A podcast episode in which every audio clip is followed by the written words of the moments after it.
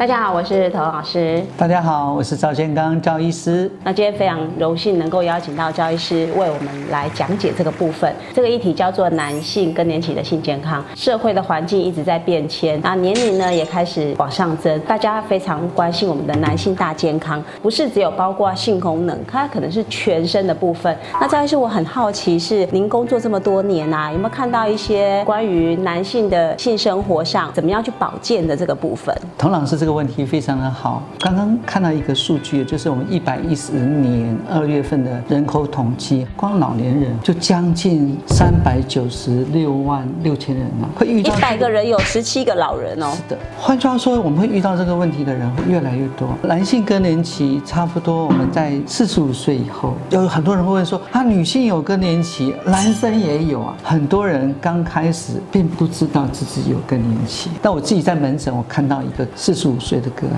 他跑来我门诊说，医生。我要蓝色小药丸，蓝色小药丸。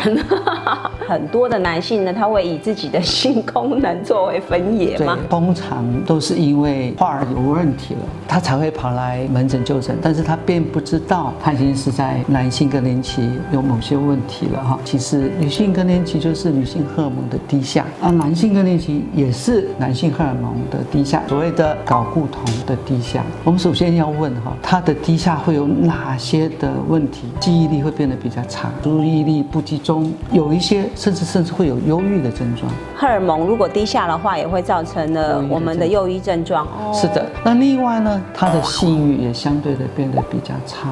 有一些跟我们的骨质疏松、肌肉的强度，甚至跟我们的精子的分泌，还有一些我们红血球的造血细胞，这些都有相关性。那我们就给他先做一系列的检查，看看他睾固酮有没有低下。观众朋友有这样子的问题，第一个呢，还是麻烦您去医院里面做一个正规的男性激素的抽血检查，看一下你的男性激素是不是确实是比较低的情形。它可能也会影响到我们的生活，因为我们的情绪也会影。想到记忆力，男性激素随着时间不一样而有不同的结果。通常我们在十五岁到三十岁之间，男性激素是最高峰的时间。到了四十岁以后，就开始慢慢慢慢走下坡了。所以四十岁以上的男性都要注意一下，我们更年期是不是到了哦？男性激素在每一天都有波动的起伏，到了早上那个时间是比较高峰期。如果你要去检查男性激素的话，最好是在九点到十点的时候抽血。在一般。一般而言，我们都会有一个固定的标准值，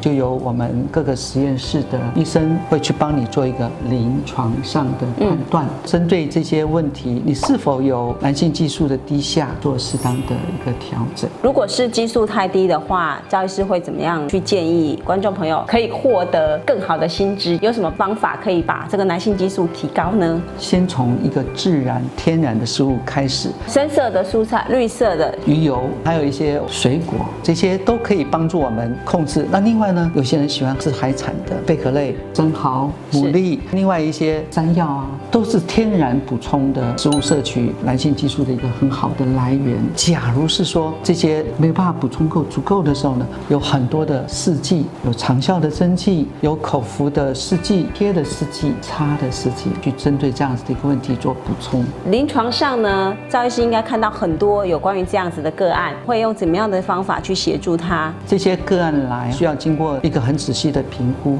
心理。生理及环境的因素，心理上有没有一些特殊的问题，我们是可以治疗的。排除之后，我们要考虑到你的伴侣的问题。哦，伴侣。好，所以说伴侣的问题是很重要的。我们同时要去请你的伴侣一起过来，把我们可能一些潜在的问题给他排除掉。这些都没有问题的时候呢，才会考虑到他有没有生理的因素。OK。一个很好的分法就是四十岁以前的心理因素占了大部分，四十岁以后的生理因素占。大部分，所以说像这种情况的话，有没有一些心理上的因素排除之后呢，才会考虑到说有没有生理的问题，去做一个适当的治疗。在我们临床上，其实也有发现，就是男性更年期现在有往后面延后的情形，大概都是六十岁左右，大家才会说哦，他真正可能进入了一个阶段。我们刚刚看到了那四十岁的是男性激素下降，但是真正如果进入男性所谓的更年期的阶段，他可能会再往后挪一点点。那在我们临床上，其实有一对夫妻都是六十五岁以上。那求诊的时候呢，是因为老婆呢觉得这个压力蛮大的，因为先生不断的求欢，女性啊她可能没有分泌够多的润滑液，所以在过程中啊其实是会痛的。那男性呢可能又太急，因为他只要一有感觉，他就要马上进去，前戏都没有做好，导致两个人常常吵架。刚开始的时候呢，其实这女生是比较隐忍的，可是呢后面她就觉得，那既然如果你这样一直这么欢，那不然我就不想忍了。后来两个人呢就到我们的诊室来，进入了治疗的状况里面，我们才发现，其实他先生是从四十多岁的时候身体就已经开始有一些问题，但是他没有好好的去处理，一直到六十岁真正勃起都困难了，才愿意来看这个情形。他觉得性呢，很多人都会有心理上问题嘛，以为男性的能力就是性能力，那如果他性能力下降了，能力就不好了，那不好了呢，他又想要去展现，他就会变成强迫。治疗的过程中呢，其实我有请这个妈妈有去帮病患呢做一些基本的按摩，看他那个整个手法就会让人家很吐血，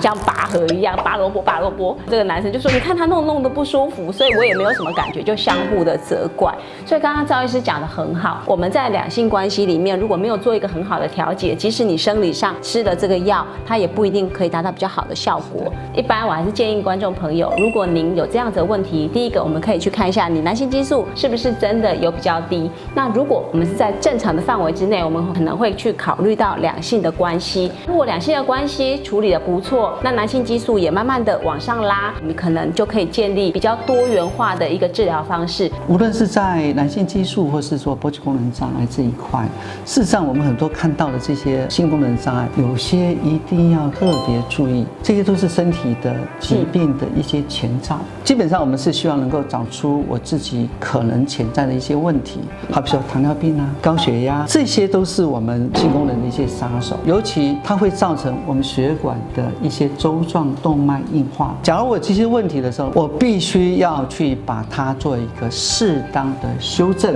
夫妻之间啊，真的不能猴急啊，前戏好重要，彼此之间的一个契合度能够更加深。童老师讲到重点，吃好、睡好、喝好玩好，喝好玩好，然后呢，享受性生活，活得老。